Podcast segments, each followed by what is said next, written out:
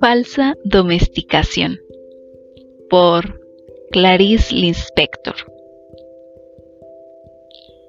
¿Qué es el caballo?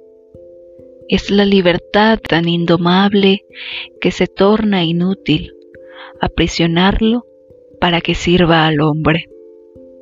Se deja domesticar, pero con unos simples movimientos de sacudida rebelde de cabeza, agitando las crines como una cabellera suelta, demuestra que su íntima naturaleza es siempre bravía y límpida y libre.